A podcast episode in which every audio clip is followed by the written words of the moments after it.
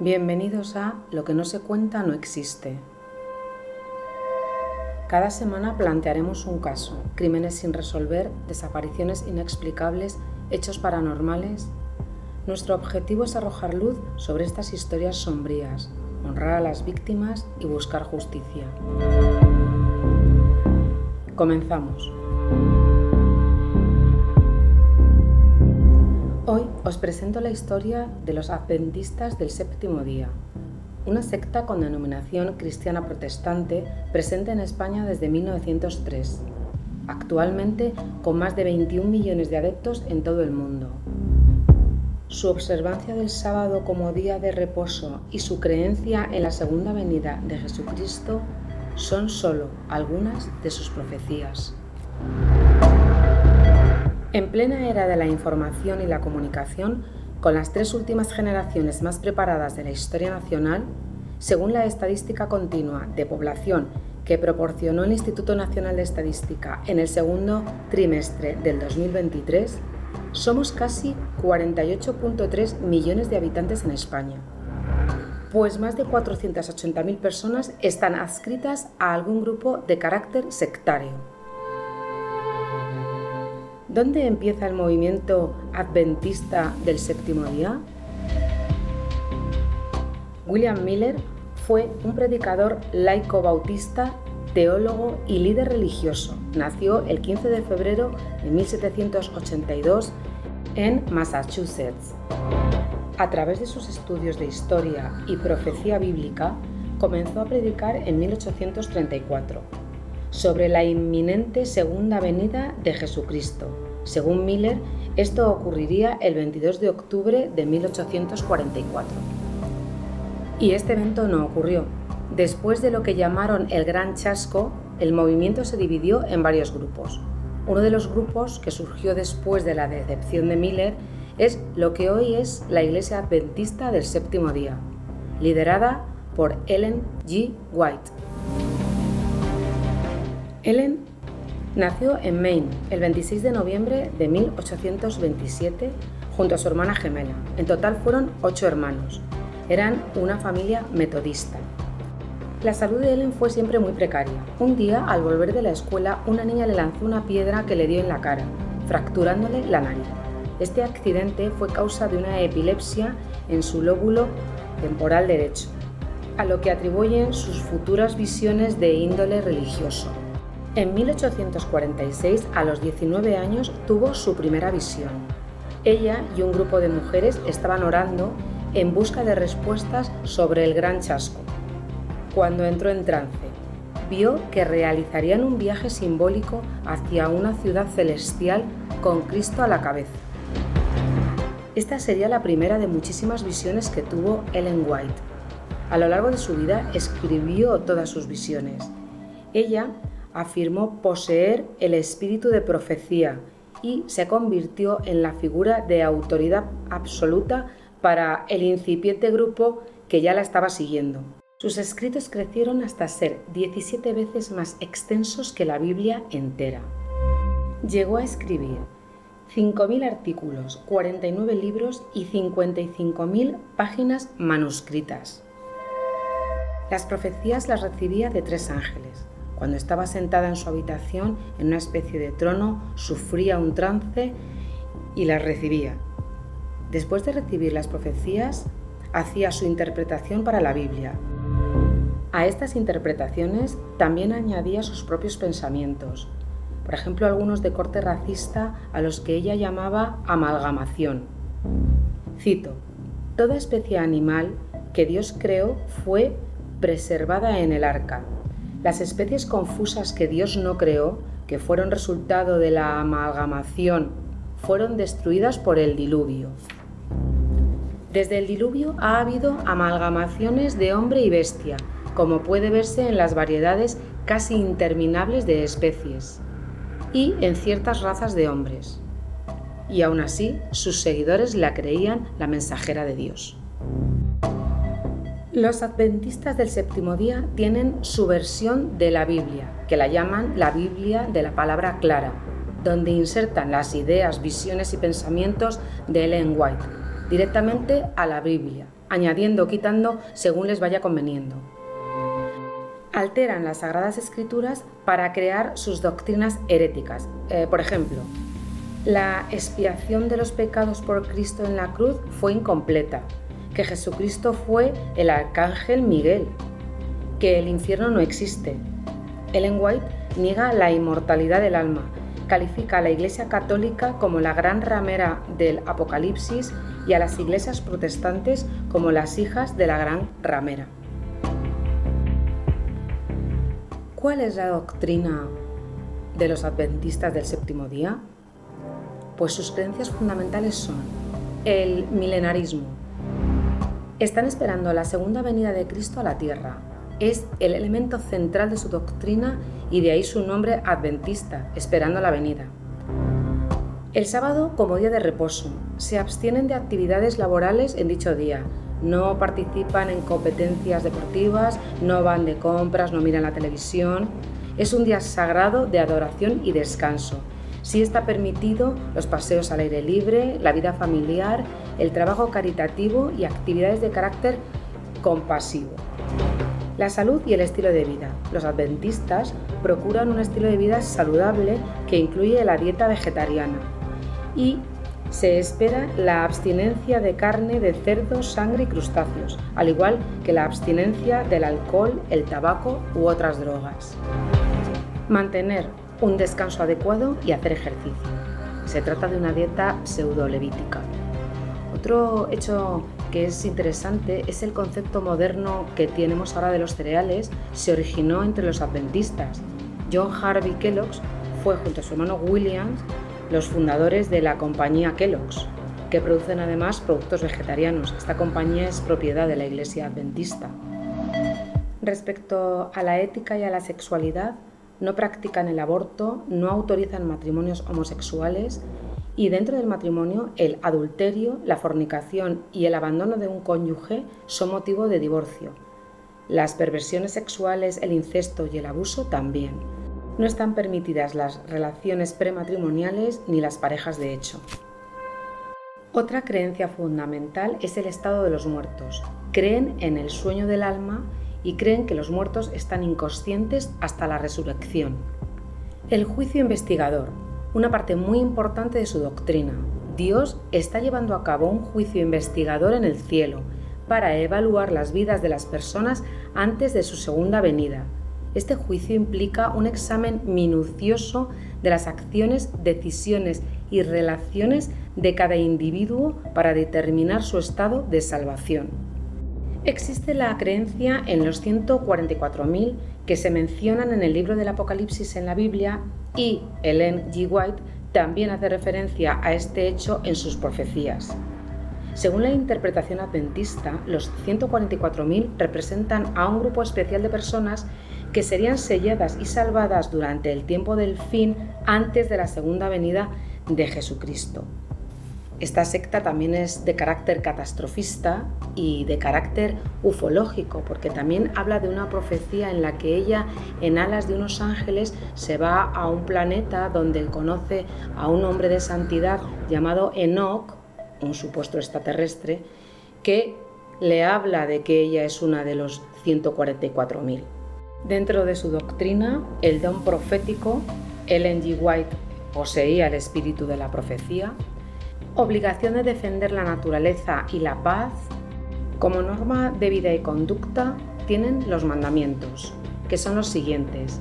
No tendrás otros dioses delante de mí, no te harás ningún ídolo, no tomarás el nombre de Dios en vano, acuérdate del día de reposo para santificarlo, honra a tu padre y a tu madre, no matarás y no robarás. Aunque para los adventistas el cumplimiento de los mandamientos eh, te da la salvación y la gracia, también puede ser a través de la fe en Jesucristo. Son una de las pocas sectas de carácter cristiano, como ellos se hacen llamar, que aceptan a la Santísima Trinidad. No aceptan al Papa Católico, es el anticristo. Respecto al bautismo lo hacen por triple inversión y está reservado para los dotados del uso de la razón. O sea, copian todas las liturgias de la Iglesia Católica cristiana católica, pero siempre haciendo su versión. ¿Y cómo se financian? Pues se financian a través de los diezmos. Todos sus miembros están obligados a donar el diezmo, que es el 10% de sus ingresos. También hacen colectas extraordinarias, se pide un importe dependiendo de para qué sea a lo que se vaya a dedicar y eh, tendrás que donarlo sí o sí, aparte de tu diezmo del 10%, si de repente quieren hacer una nueva iglesia y necesitan que aportes otro 20% más, también lo tienes que aportar y es obligatorio. Los miembros también deben aportar cierta cantidad para la creación de negocios de la iglesia. Según sus cuentas, ingresan más de 1.300 millones de dólares anuales, además de ser propietarios de todas sus iglesias, eh, tienen colegios, librerías, tiendas de alimentaciones vegetarianas, estudios de televisión, universidades, hospitales. Eh, quizá su hospital buque insignia será el Centro Médico Loma Linda en California. ¿Cómo captan a sus adeptos? Poseen una amplia red de asociaciones y organismos en el ámbito de la salud y la educación. Realizan cursos diversos, eh, por ejemplo, cómo dejar de fumar en cinco días cómo reducir mi estrés, cursos de cocina vegetariana, sin saber el que acude que los patrocinadores son la Iglesia Adventista. Hacen eh, proselitismo, eh, tratan de convencer y ganar partidarios para su causa. El proselitismo lo hacen en las calles. Hacen visitas domiciliarias y tienen programas de televisión y radio donde difunden constantemente su mensaje. La Iglesia Adventista está organizada en una cúpula directiva que cuenta con presidente, vicepresidente, secretarios, subsecretarios, tesoreros y subtesoreros en las distintas divisiones. En estos puestos no hay mujeres. El trabajo de la mujer está circunscrito principalmente en la casa y en el cuidado de la familia. Después de la cúpula, que está bastante nutrida, están los pastores. Son los que dirigen todas las iglesias locales y solo predican, por supuesto, los hombres y son los que recogen los diezmos y además ellos sí ganan un sueldo por ser pastores. Luego estarían los mayordomos, que son los que administran el dinero que se recoge en las iglesias, que parte es para su propia financiación a nivel local y otra parte es para la iglesia central, para los negocios ya más grandes que tiene esta iglesia. Por último estarían los colportores, que son los visitadores domiciliarios podríamos enumerar los principales pilares de esta pseudoiglesia en interpretación libre de la Biblia de manera fundamentalista y según las ensoñaciones de una líder, Ellen G. White. La Iglesia Católica es la impostora. Apostatía de la Iglesia de Cristo. La apostatía es la renuncia o abandono de una religión o creencia por parte de una persona que previamente era miembro de ella, Jesús habló de la apostatía, dijo, Mirad que nadie os engañe, porque vendrán muchos en mi nombre diciendo yo soy Él, y a muchos os engañarán. Mateo 24:4. Este es un ejemplo de cómo ellos hacen una interpretación a su conveniencia de las verdaderas palabras de Jesucristo. Sus fundadores hablan de una fecha de advenimiento y fin del mundo, pero estas fechas las cambian a su antojo. Estas profecías no se cumplen, porque primero hablan de que la profecía vendrá en 1260 días. Como no llega, transforman eso diciendo que es que había habido una confusión y eran 1260 años y así tener un margen más grande para la segunda venida. Motivo económico, la recogida del diezmo, es una clara característica de una organización con ánimo de lucro, o sea, una secta. Tienen universidades y colegios propios donde llevan a sus hijos haciendo de ellos un aislamiento. Es otro claro punto de, que es secta, no conocer otras realidades. Con la excusa de la ayuda humanitaria atraen a personas que verdaderamente quieren ayudar y al final quedan atrapadas dentro. Y por último, lo difícil que es salir de este tipo de sectas. Amenazan y difaman a los que se van. Hacen un abandono total de estas personas, pero a nivel social, económico y moral hasta el punto de quedar separados de sus propias familias porque llegan a convencer a las familias para que se queden dentro y a lo mejor echan al padre, a la madre o a uno de sus hijos y el resto de la familia está de acuerdo con que, con que esta persona se vaya y la olvidan. Y los que logran salir se quedan sin trabajo y sin salario. Estas organizaciones no cotizan por ellos, no tienen ningún derecho en la sociedad. Todas sus pertenencias son de la Iglesia y por lo tanto se quedan sin casa y sin recursos. Estas organizaciones sectarias y reduccionistas anulan por completo a la persona, haciéndola además culpable. El abuso psicológico que emplean los líderes sectarios es muy invasivo. Los expertos llevan años advirtiéndonos de que ya no hace falta estar en comuna para captar adeptos, porque las sectas 2.0 se cuelan en casa a través del ordenador, del móvil o de la tablet. Por ejemplo, el caso de Patricia Aguilar, captada por internet con 16 años y convencida por un gurú, Félix Steven Manrique, para que abandonase a su familia y viajara al Perú. Fue rescatada un año y medio después en la selva, desnutrida, maltratada y con una hija. Están en todas partes y ahora mediante Internet se cuelan en nuestra casa. Las sectas no quieren ni a tontos ni a vagos, tampoco quieren gente sin recursos quieren competentes y con dinero. En la actualidad, el perfil de alguien que es captado por una secta suele responder a una persona idealista, trabajadora y que se esfuerza.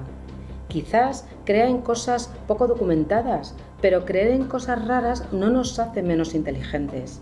Steve Jobs, cuando le diagnosticaron cáncer de páncreas, siguió las instrucciones de su gurú de cabecera y tardó seis meses en ponerse en manos de los médicos. Nos intentan captar no por la vía intelectual, sino por la emocional. La persona más inteligente del mundo puede caer. Steve Jobs, que creyó en su gurú, le dijo que lo suyo se arreglaba con dieta y meditación. Y dejó escrito, esto es una puerta de entrada y todos en algún momento vamos a tenerla abierta. No todas las sectas son de carácter religioso, también puede ser de carácter o corte político, filosófico, empresarial. Son las mismas estrategias con diferentes argumentos. Ojo con los cursos y talleres donde ensalzan el yo, guapo, listo, capaz, lo que los psicólogos llaman bombardeo de amor. Actividades inofensivas que ocultan formas de captación, te puedes ver en un aula o salón con 100 o 200 personas llorando, gritando, cantando. Esto impacta mucho a una persona y cree haber vivido una experiencia muy especial. Cuidado, es parte del proceso de la manipulación. Has conocido a gente y te sientes parte de algo extraordinario.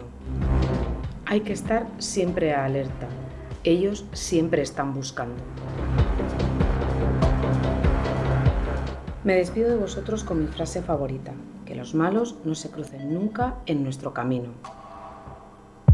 Muchas gracias y hasta la próxima.